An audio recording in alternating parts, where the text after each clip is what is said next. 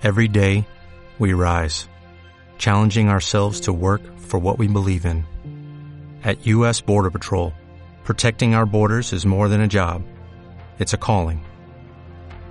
Agents answer the call, working together to keep our country and communities safe.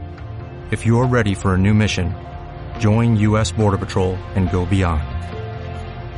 Learn more at cbp.gov/careers. Ricardo Cerrulla. ¿Cómo estás? Ricardo Arnaldo Martínez, Miguel Ángel Ratti, te saludamos desde la radio de la Universidad Nacional de Mar del Plata. Hola, buenas tardes. ¿Cómo le va, compañero? Muy bien, muy bien y agradecido por, por el llamado. ¿eh? No, no, al contrario. Eh, eh, yo pensaba que estabas en Jujuy, mirá, este, porque tenés una nota eh, muy interesante en la revista Cítrica que que nos acongoja porque hay mucha información y hay muchos muertos también, ¿no? Claro, no, y seguramente tu confusión tiene que ver porque yo estoy, yo soy periodista, eh, vivo en la ciudad de capital, en la ciudad de Santa Fe, pero desde hace ya un tiempo colaboro como corresponsal para la revista Cítrica de, de Buenos Aires y fundamentalmente lo que hago tanto en mi ciudad como para la revista Cítrica es eh, abordar los conflictos eh, ambientales o como se dice correctamente ahora socioambientales fundamentalmente de mi zona no de Santa Fe de Entre Ríos eh, un poco del oeste de Córdoba. Pero cuando aparece algún conflicto de las dimensiones como el que hoy motiva este este lindo encuentro con ustedes eh, trato de hoy hoy las redes sociales y las comunicaciones nos permiten eh, poder hacer algún tipo de averiguación de datos o entrevistas aún estando como yo a más de mil y pico de kilómetros de Jujuy y comentar lo que pasó en San Pedro que es una localidad muy cercana ahí a la capital jujeña y donde una vez más y esto seguramente nos preocupa y ocupa a la gente del oficio como ustedes como quien habla como Majo digo cuánto silencio en los grandes medios. Estamos hablando de 12 muertos, mm. por lo menos 12 muertos. Mm. Y alguien dirá, ¿cómo? El, chabón este dice por lo menos qué tipo de información tiene que no sabe cuántos son. Es que hay eh, desaparecidos, hay víctimas sin poder identificar, eh, hay heridos que están, al menos hasta hace un par de horas, estaban en muy grave situación. Yo no sé si entre mi última comunicación con Jujuy ahora alguno no ha fallecido, pero podemos hablar por lo menos de 12 muertos por un incendio en una destilería de un ingenio que se llama el ingenio La Esperanza y que tuvo llamas, para que la gente pueda entenderlo, hablan de 30 metros de alto de llamas, ¿eh? ocho dotaciones de bomberos, avión hidratante, cisternas, espumas de enfriamiento, no pudieron calmar eh, por casi 24 horas hasta que finalmente calmaron eh, un incendio que de accidente tiene poco, de complicidad político-empresarial tiene mucho y de dejadez y ausencia del Estado un montonazo. Ricardo, eh, ahí se explica algunas cuestiones, hay 50 millones de dólares a pagar en comodísimas cuotas, este, la administraba el Estado jujeño, eh, digamos, a, esa, a ese ingenio lo administraba, y lo, lo vende aproximadamente el 50 y pico por ciento de lo que realmente valía.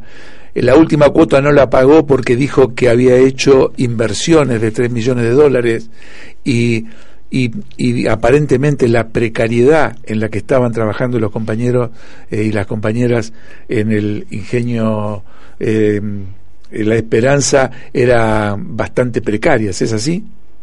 Es terrible, por eso digo que hay un, cóctel de dejadez empresarial, de falta de control del Estado, de complicidad de la administración de, de Morales, en este caso, porque como vos bien decías, eh, el ingenio se vende, se mal vende, por la cifra de 50 millones de dólares. Quien la compra es un grupo empresarial jujeño, Culever, así se llama, mm. y la compra, y yo le pido al oyente que preste atención eh, en esto que voy a decir, la compra a pagar a 15 años. ¿eh? Un país como el nuestro planificando venta de economías a 15 años. Claro, el, el vendedor es el Estado, y el comprador es un grupo empresarial que no tengo más eh, demostraciones periodísticas que versiones que me han dicho, pero que me dicen que es un grupo empresarial muy afín a la administración de Morales. 50 millones de dólares a pagar en 15 años, esto fue en junio de este año, debía pagar la primer cuota de 2 millones y medio de dólares en octubre, pero no la pagó.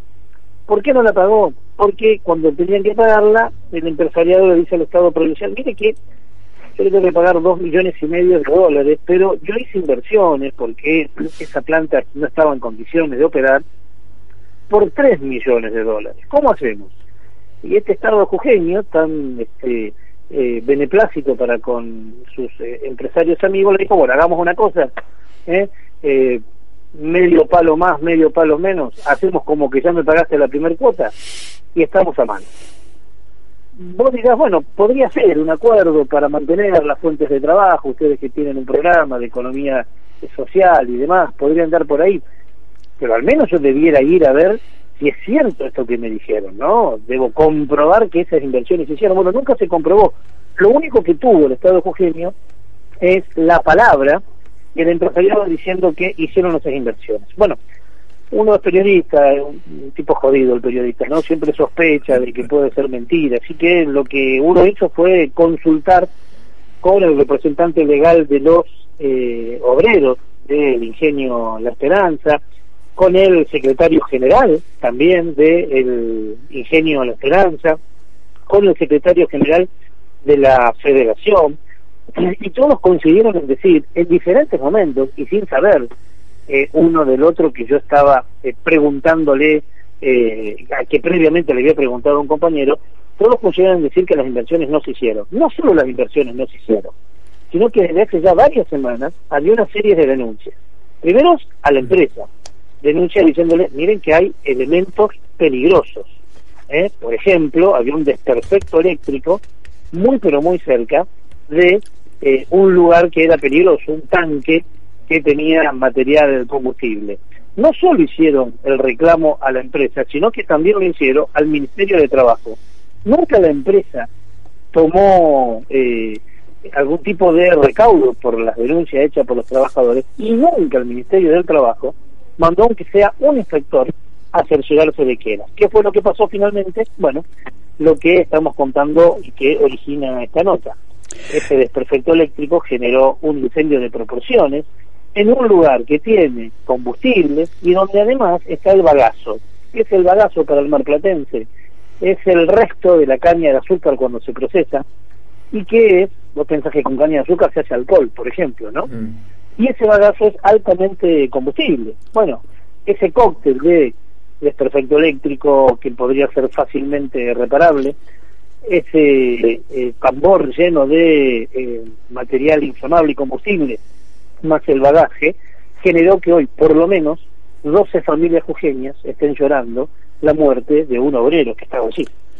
Ricardo Cerrulla, Arnaldo Martínez te saluda, un gusto escucharte. ¿Cómo te va? Un ¿Cómo estamos? Eh, bueno, un diario de tirada nacional tituló esto como un crimen social, eh, pero tan estremecedor como el hecho mismo está el silencio de una prensa que sigue aupando estas políticas realmente perversas y antipopulares, ¿no? Absolutamente, absolutamente lo dice eh, Mariano Corra, que es el secretario de la Federación de mm. Ingenios, lo dice Sergio Guare, que es el secretario general del Ingenio La Esperanza, porque si a todo esto que yo te le estoy contando, compañeros, no alcanzara para mostrar el grado de crueldad, de cinismo, que tiene, y yo me animo a decir, una responsabilidad absolutamente compartida del poder político jujeño con esta empresa Budeger, habrá que agregarle que previo a esto, una, un despido de 20 empleados, o de casi 20, por ahí, 18 o 21, pero por ahí andamos, cerca de una veintena de empleados que fueron despedidos. ¿A quiénes despidieron? Obviamente, a los más capacitados, a los que tenían que pagarle mayor sueldo por mayor capacitación y mayor puesto jerárquico, y a los que tenían una historia dentro del ingenio. ¿A quién contrataron? Dicen los trabajadores. A gente sin experiencia. ¿Y dónde la pusieron? En lugares claves. Digo, eh, yo juego mucho con la palabra cóctel, pero es un terrible cóctel de hmm. impunidad donde el poder político, los que tienen que controlar, el empresariado, todos miran para otro lado. Y si quieres agregarle un elemento más, tienen una deuda millonaria con la obra social.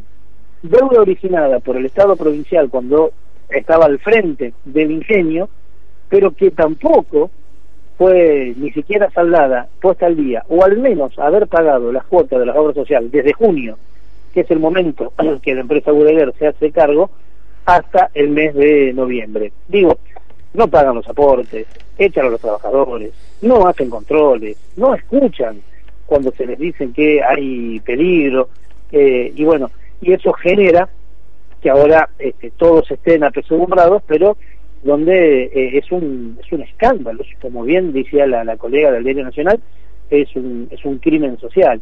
Y que habrá que decir, compañeros, que es un crimen, este que pasa en Jujuy, que no es el único. Digo, el 27 de septiembre de este año, eh, mirá qué paradoja, ¿no? El 27 de septiembre es el día del medio ambiente en la Argentina. Mm. Explota Sigma Agro Sociedad Anónima en Mercedes, provincia, en realidad no es en Mercedes, es en Jofre, muy cerca de La Verde, muy cerca de Mercedes, en provincia de Buenos Aires, donde hay un trabajador muerto, ¿eh?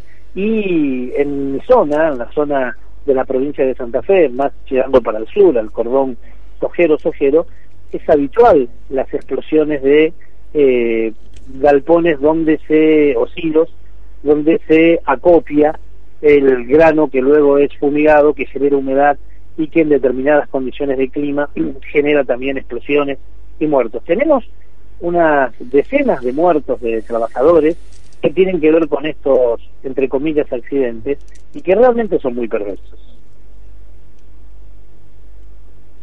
Hola. Sí, sí. Sí, Ricardo, eh, estamos hablando con Ricardo Cerrulla, que es periodista ambientalista, ¿no? De socio, digamos, del eh, eh, socioambiental, como, de, como muy bien lo planteaba, es escritor y docente.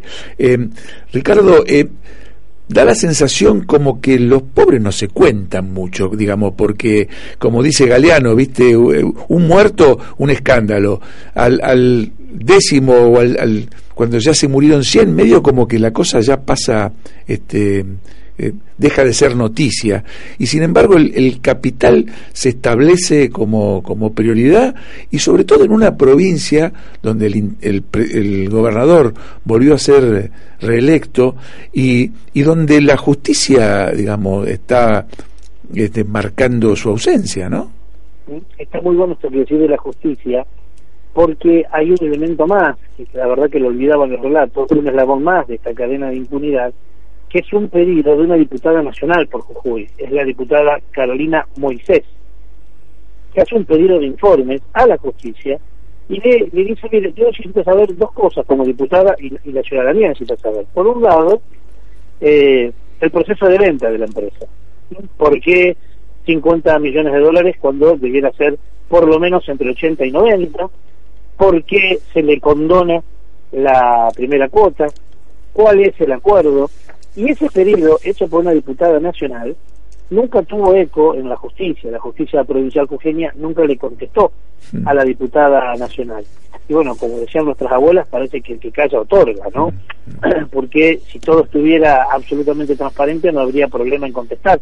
Tampoco lo contestó ante las requisitorias de eh, los mismos eh, trabajadores organizados en sus gremios, en sus federaciones, el gobierno de la provincia. Nadie sabe por qué se puso el monto, nadie sabe qué capital en maquinaria había allí, nadie mm. sabe qué, cuánto facturaría la empresa eh, y por qué se le pagó. Y nadie sabe por qué se le condenó esa primer cuota que debía pagar de dos millones y medio de dólares.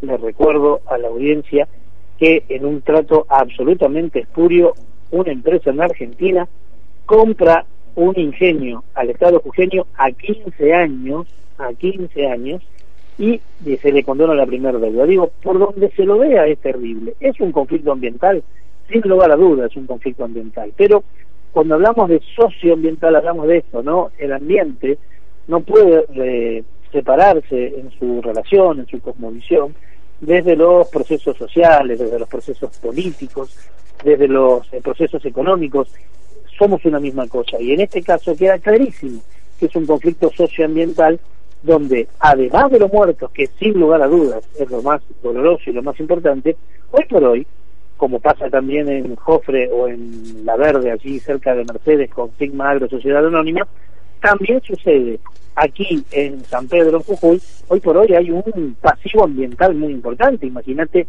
llamas durante 24 horas quemándose, un ingenio, bagazo de azúcar, el combustible, lo que quedó en las napas, lo que quedó en el agua, lo que quedó en el aire, lo que quedó en la tierra, que seguramente nunca más se va a investigar y que tampoco hay, al menos hasta hace un par de horitas que antes de que ustedes me hablen, yo intenté y logré, va, este, poder actualizar parte de la información con algunos compañeros de Cojuy, tampoco hay eh, un plan de remediación, como se suele decir habitualmente, contratar a una empresa, sea del Estado o privada, para que haga un análisis de cuáles fueron las consecuencias que quedaron en el ambiente y cómo remediarlo, ¿no? Cómo remediar esa napa contaminada, esa tierra contaminada, esas cenizas, ese aire, donde hoy el habitante de San Pedro, además de ver a los muertos, está respirando seguramente un aire contaminado.